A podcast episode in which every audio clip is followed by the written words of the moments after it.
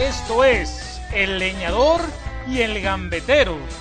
Reflexión, análisis y anécdotas del fútbol internacional. Con Gabriel Barrios y Jorge Raúl Nasif.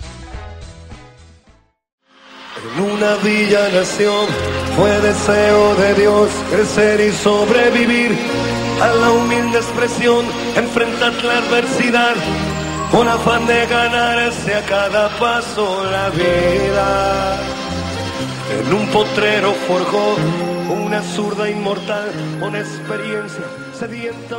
Hola, ¿cómo están? Bienvenidos a un episodio más del Leñador y el Gambetero. Yo soy Gabo y saludo a mi queridísimo amigo, ¿qué digo amigo? Mi hermano que está muy triste el día de hoy, Jorge Raúl Nasif. ¿Cómo estás, Toro? Pues bien, en lo que cabe, mi querido Gabo, hoy no he arrancado de una manera efusiva este programa porque, como bien dices, de verdad me encuentro triste.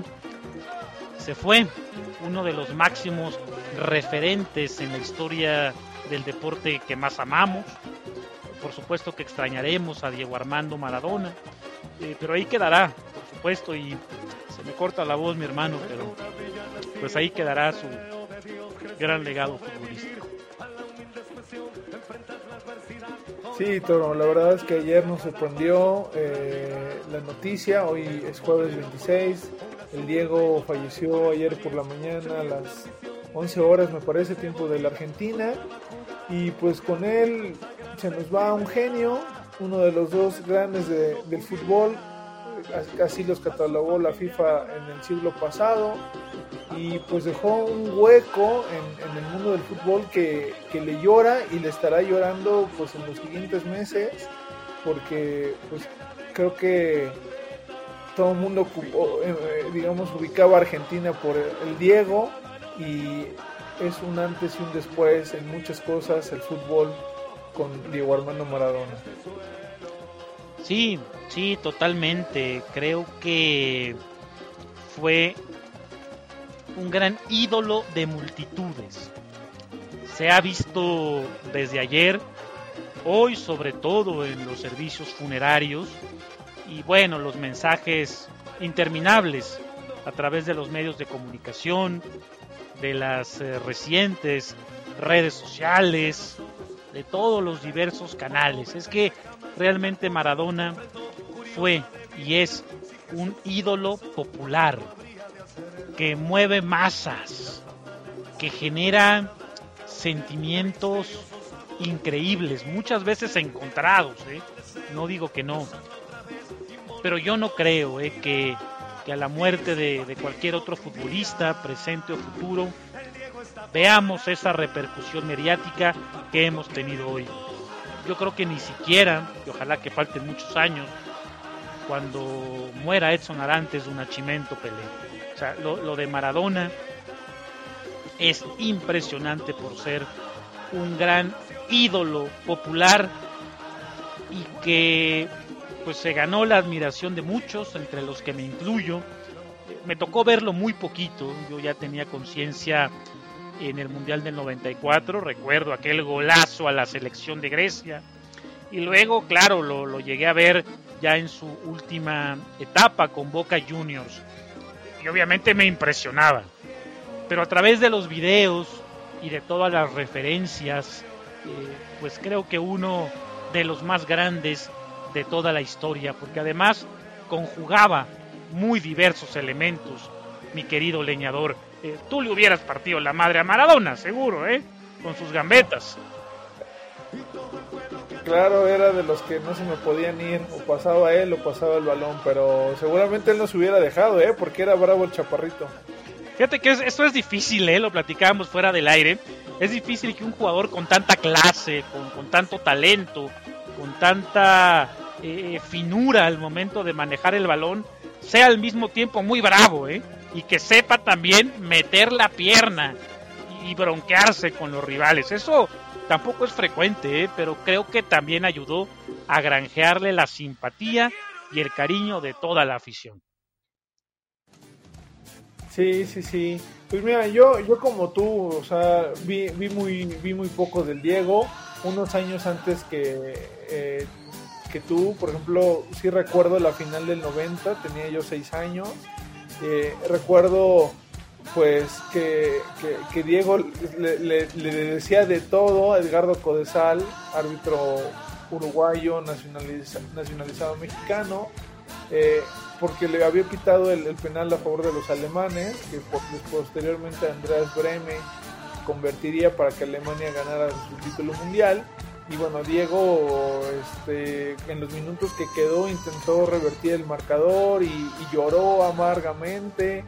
Eh, y bueno, después se, perdió porque lo suspendieron por su primer doping.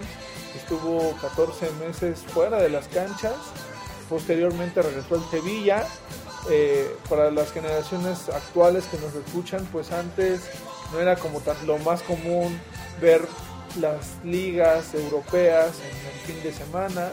Era muy rara vez los partidos que se televisaban. Entonces, pues más bien eran como los, los resúmenes o, las, selecciones, las selecciones nacionales, ¿no? Eh, él está, te digo, en Sevilla y posteriormente eh, pues regresa a la Argentina para jugar con Newell's Boys.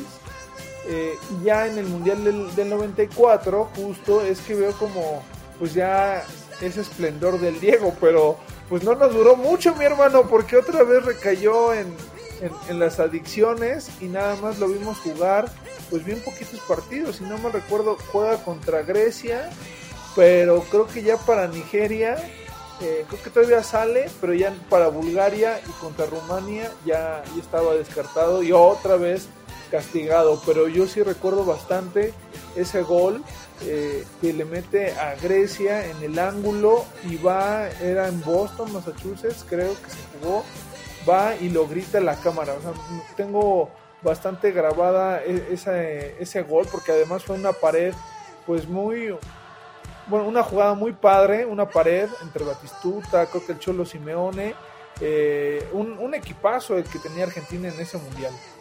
Me cortaron las piernas, diría Maradona, ¿no? Ante esta situación del doping, su, segunda suspensión. Sí, sí, mira, yo creo que fue un duro golpe para la selección de Argentina. Creo que el grupo quedó totalmente desestabilizado porque era una gran selección pudo haber trascendido, pudo haber llegado incluso a ser campeón del mundo, ¿eh? estoy seguro. Es que de qué nombres estamos hablando, ya mencionaste algunos, Vigabo, el centro delantero era Gabriel Omar Batistuta, estaba Diego Simeone, Fernando Redondo, Claudio Paul Canilla, Ariel Ortega, que era todavía un joven eh, prospecto del fútbol argentino, estaba Balbo, era un equipazo, era un equipazo. Y esa situación terminó desestabilizando. Y ese gol a Grecia, qué bárbaro, ¿no? Qué, qué manera, vamos, futbolística de rematar sus participaciones en mundiales. La pared y un zurdazo de fuera del área extraordinario al ángulo superior eh, derecho del arquero griego. Una pinturita de que en aquel entonces ya tenía Diego 34 años, pero seguía teniendo un nivel extraordinario, ya no como en sus mejores épocas, en torno a 1986, pero es que esas cualidades no se borran nunca, mi Gabo. Sí, no, la verdad es que era, fue, bueno, fue un, fue un, fue un grande, digo, lástima que, que, lo vimos poco, pero bueno, al menos podemos decir que, que lo vimos jugar eh, y bueno, las comparaciones siempre son odiosas, ¿no? Antes que si Pelé, hoy, hoy que si Messi. Pero pues a estos genios artistas hay que disfrutarlos. Y, creo que, por ejemplo, Maradona en ese gol que, que yo tengo como que siempre muy grabado, pues demuestra eh, el liderazgo que ejercía dentro de la cancha y como argentino, como una influencia, evidentemente por cosas fuera de la cancha negativa, pero futbolísticamente hablando, en, Nápoles y Argentina es un ídolo, o sea, increíble que, que estando el Mundial de Italia 90, Argentina contra Italia, eh, en el Mundial del 90, estaba dividido el estadio y no porque hubiera habido 50% de argentinos que hubieran hecho el viaje hasta, hasta Roma, sino porque era tanto lo que el fenómeno que había logrado Diego eh, en Nápoles que pues el, italiano estaba encariñado y, quería que Argentina llegase a la final antes que su propia selección.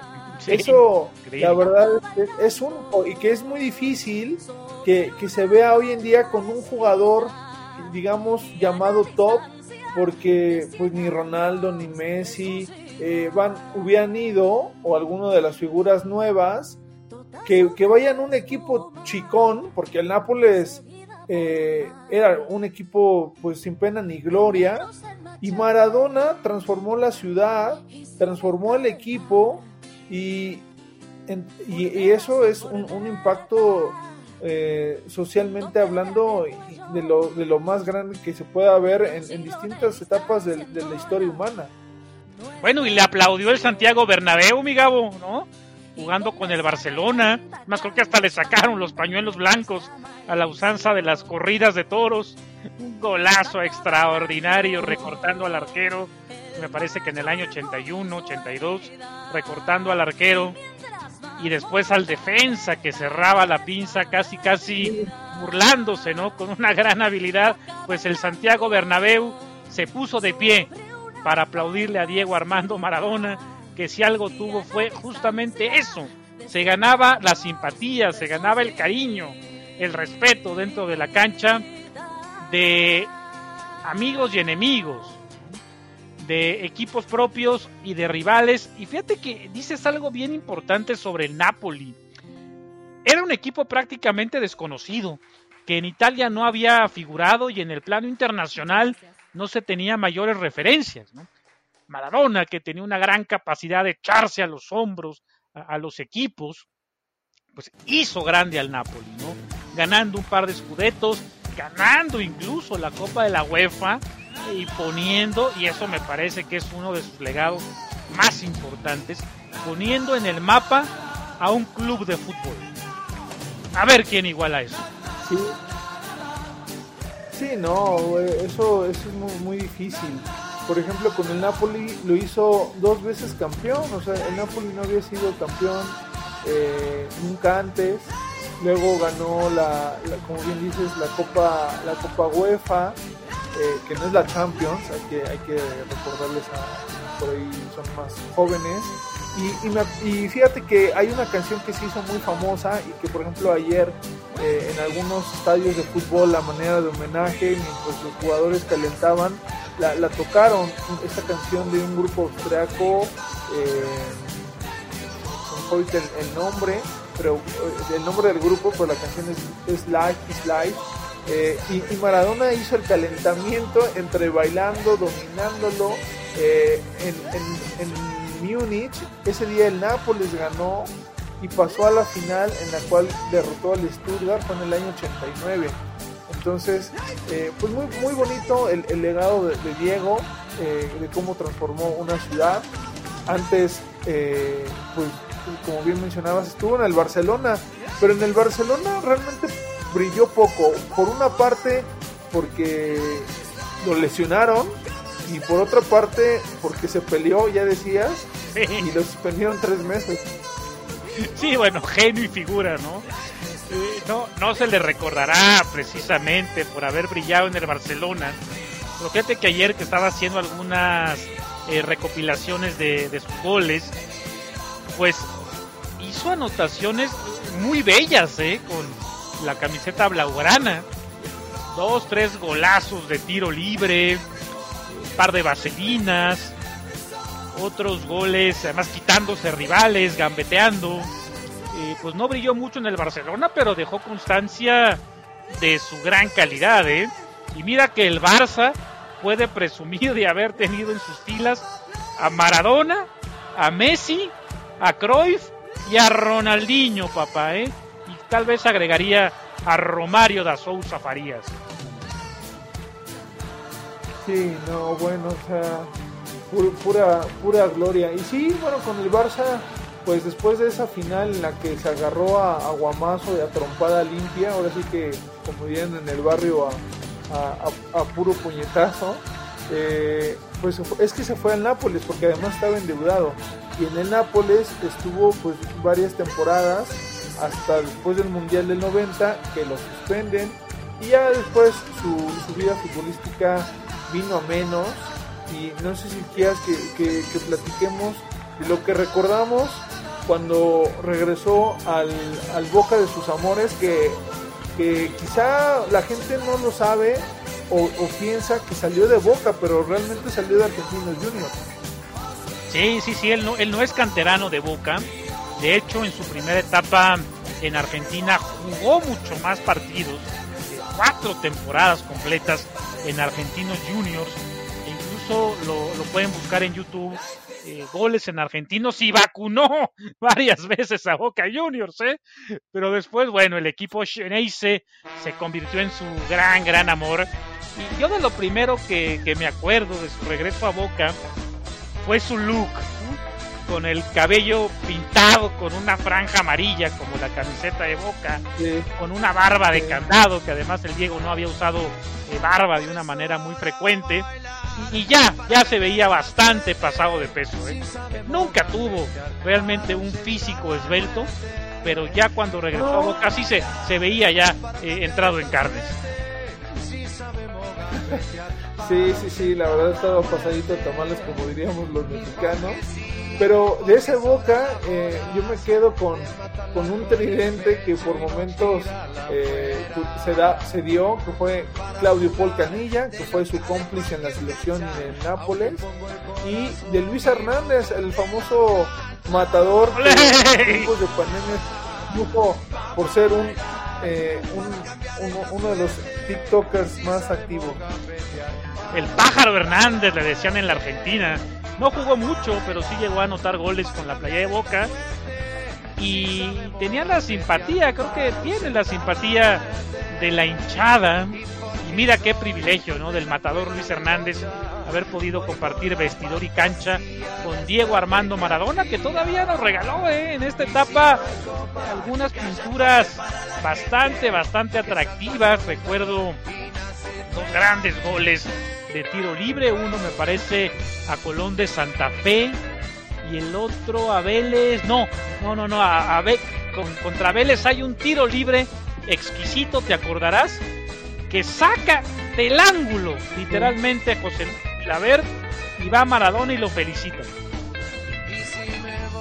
Uy, Chilaver, e-, ese Vélez de Chilaver fue, fue, fue muy grande, que, que lo dirigía Carlitos Bianchi. Carlos Bianchi, ¿no? Campeones de América. Ajá, campeones de la Libertadores, que posteriormente Bianchi tendría una década del 2000 al 2009 exitosa con, con Boca y Román. Pero sí, eh, Maradona terminó su, temporada, bueno, bueno, terminó la temporada con, con Boca y, ahí ya se retiró, hasta ahí llegó su, vida futbolística, pero en total tuvo cuatro temporadas en toda su vida futbolística con, Boca, o sea, jugó más con Argentinos Juniors y también tuvo un breve paso por Newell's Boys, pero yo creo que eh, el Diego eh, lo podemos recordar los mexicanos por, por lo que hizo en el Mundial del 86, ¿no? En el cual pues México ante la eh, derrota que tuvo frente a los alemanes, pues como que adopta, y bueno, y Brasil fuera, adoptó a Argentina como ese representante latino en contra de los europeos. Y, y cómo no recordar la famosa mano de Dios. Es una de las trampas más, eh, eh, vamos a decirlo así, más famosas en la historia del fútbol, la mano de Dios ante Inglaterra, eran cuartos de final, si no mal recuerdo.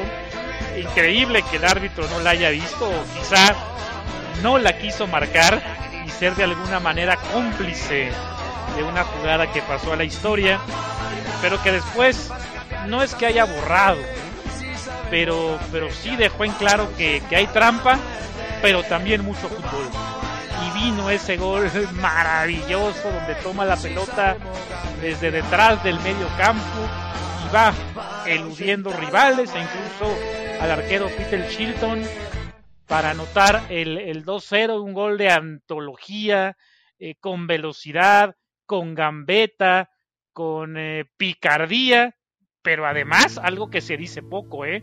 un muy buen fondo físico, porque ya era el segundo tiempo, el sol de mediodía en la capital de la República Mexicana, la contaminación que ya había en 1986 y el desgaste propio del encuentro. ¿Qué condición física tenía Maradona, eh? Sí, no, bueno, yo creo que quizás físicamente fue entre el 85 al 90 fue cuando tuvo su mejor condición física, porque fueron los mejores años con el Nápoles, que le dio dos escudetos, y, aquí en México, pues bueno, el, campeonato mundial.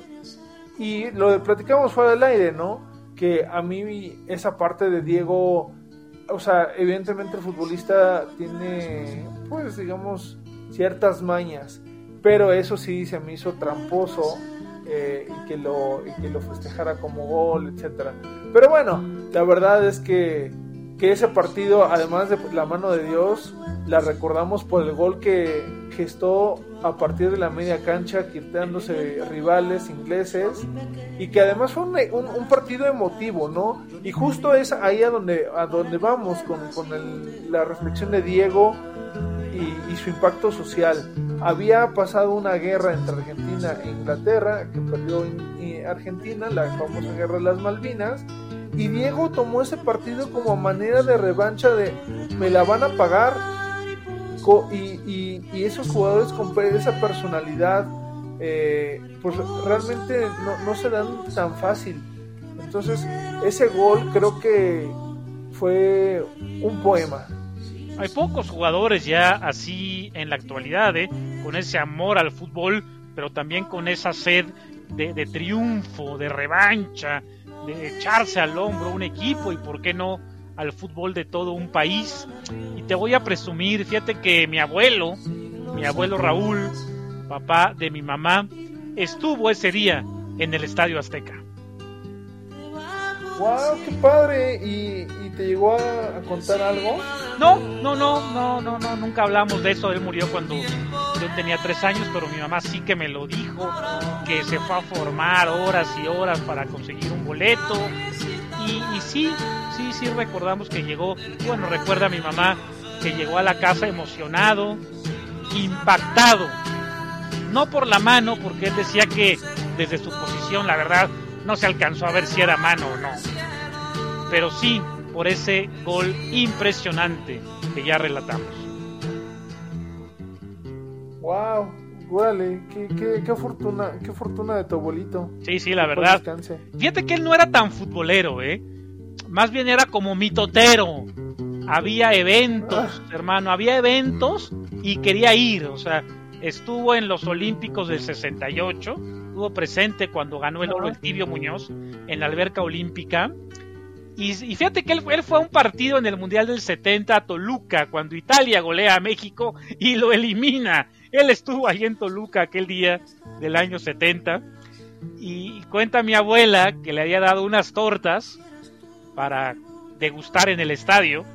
Y regresó tan triste con las tortas ahí ya sin, sin consumir, con el jamón y echándose a perder por la tristeza de la eliminación de México y me parece que fue algún otro partido, ¿eh? creo que también vio en vivo a Pelé.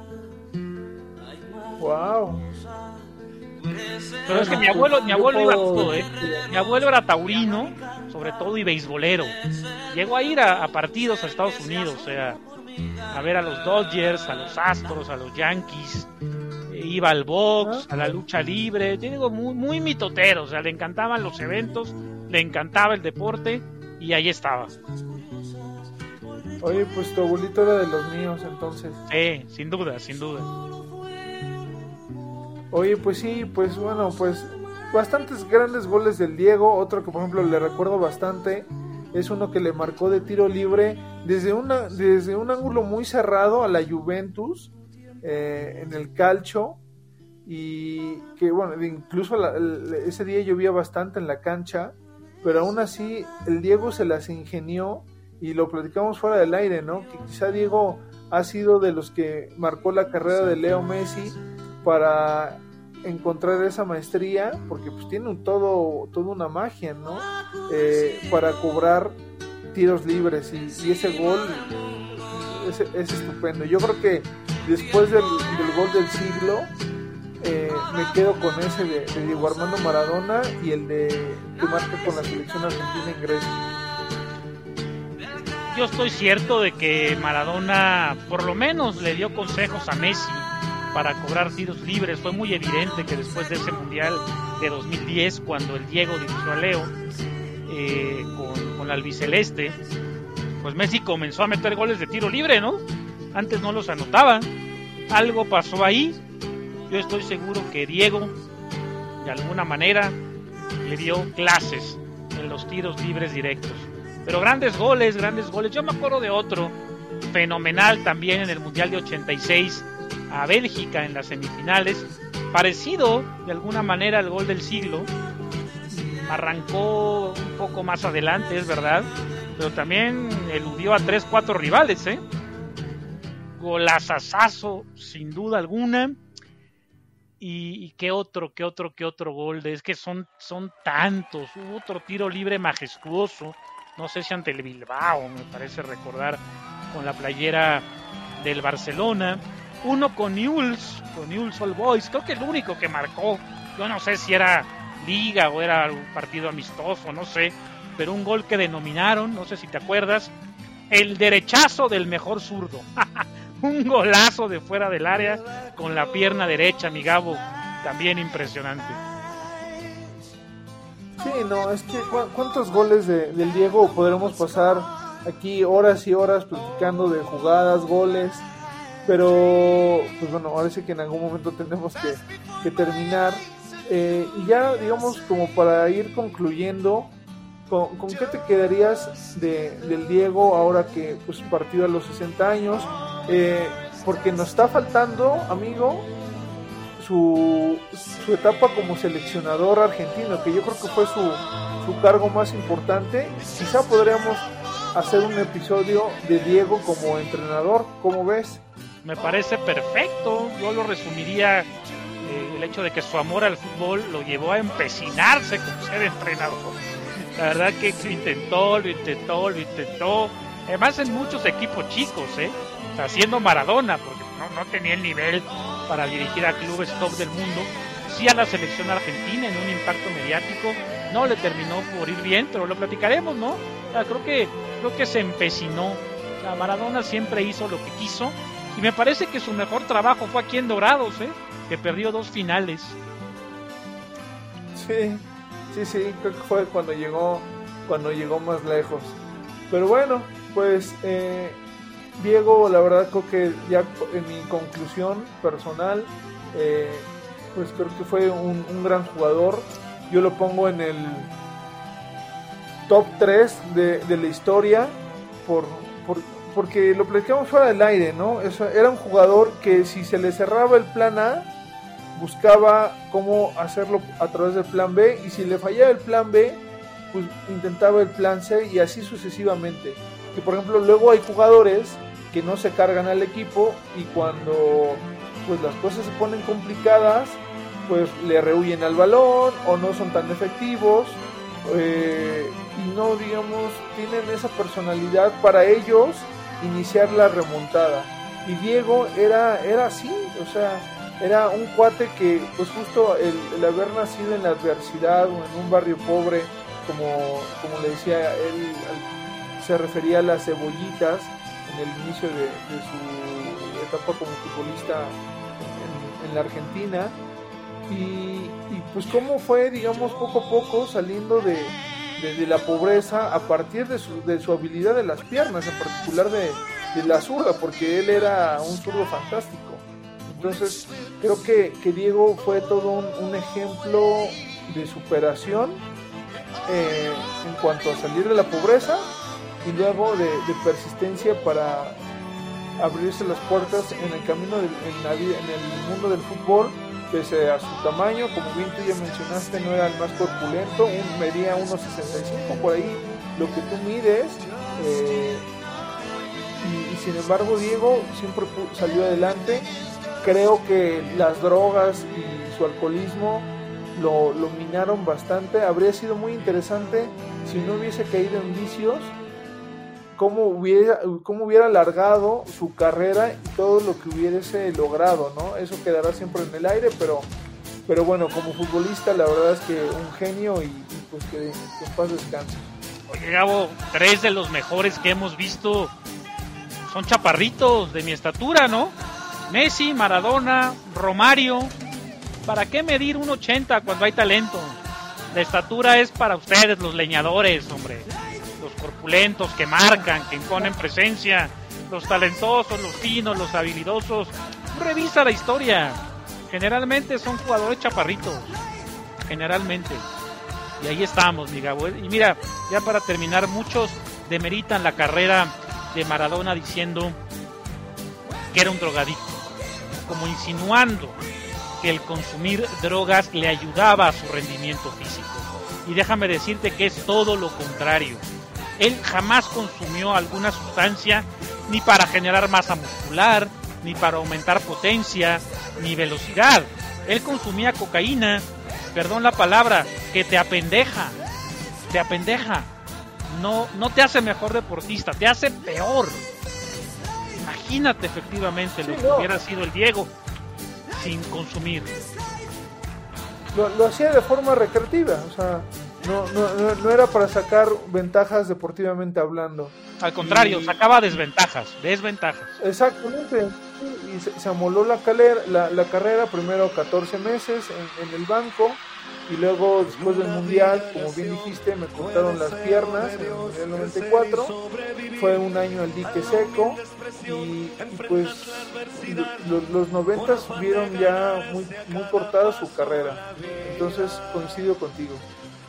Y bueno, su partido de despedida, 2001, eh, por supuesto ya lo recuerdo perfecto, dirigido por Marcelo Bielsa, que en aquel momento era el técnico de Argentina, un duelo en la bombonera, eh, la selección albiceleste contra un combinado del resto del mundo, eh, grandes jugadores, como Davor Zucker, por ejemplo, que anotó un golazo aquel día, y Juan Román Riquelme, que no era de la confianza precisamente de Marcelo Bielsa, no lo llevó al Mundial del 2002, no era seleccionado y jugó con el resto del mundo. Mira tú nomás.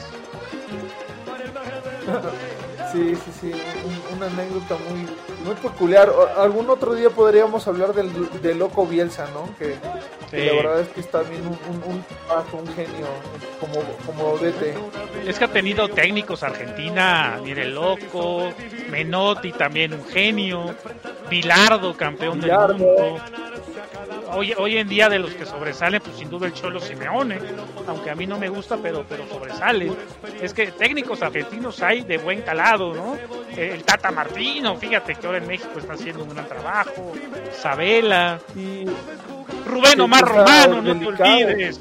Ricardo Baliño, el actual técnico del Morelia, que está muy triste, fíjate. Ricardo La Volpe, La Volpe, ¿no? Eh, ah, te decía, Baliño está triste porque él también salió de News justo en aquella época donde jugaba Maradona y él conocía a su familia, dijo ayer en conferencia de prensa. sí, sí, sí, completamente de acuerdo. Grandes técnicos. ¿eh? Eh, sí, grandes técnicos, más no, más no porteros. No, siempre ha adolecido de arqueros, ¿eh? La selección de Argentina. En eso sí, son, sí es mejor el fútbol mexicano, ¿eh? Como generador deportivo. Sí, sí, ahí sí les podemos dar clases. Sí, sí. Pero bueno, pues ahora sí que a manera de homenaje este esta pequeña esto que les compartimos que nos tocó ver del Diego, Y con la música de Eh, fondo, ¿eh? Es muy de Maradona, ¿eh? Lo que estamos escuchando. la mano de Dios Marado, Marado. Claro. Sí. Pues bueno, pues ahora sí que Toro, un gusto platicar contigo de, de este grande, de este crack, de este genio. Y pues bueno, yo los invito amigos, leñadores y gambeteros, a que vayan a la cuenta de Instagram de Nasif, ¿cuál es? Jorge Raúl Nasif, arroba Jorge Raúl Nasif.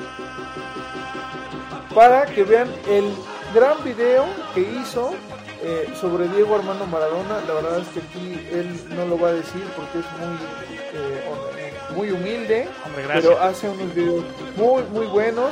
eh, gran parte de ellos sobre los ídolos del, del Morelia, pero eh, esta- en esta ocasión en su Instagram TV pueden encontrar uno que hizo de el gran Diego. Entonces vayan y denle like, compártanlo porque vale muchísimo la pena. Gracias, mi Gabo. eh, un abrazo y siempre un placer eh, compartir contigo este podcast, hablar hoy de uno de los eh, máximos ídolos. Y bueno, queda un legado importante de Diego Armando Maradona. Así es. Pues bueno, pues ahí compártanos si quieren que platiquemos algo en, particular de, del Diego, cuéntanos cómo se sienten. Y pues muchas gracias hermano, te mando un fuerte abrazo hasta Morelia. Se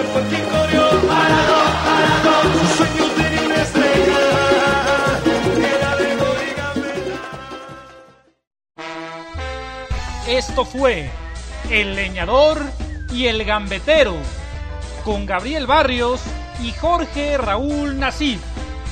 Escúchenos en la emisión de la siguiente semana.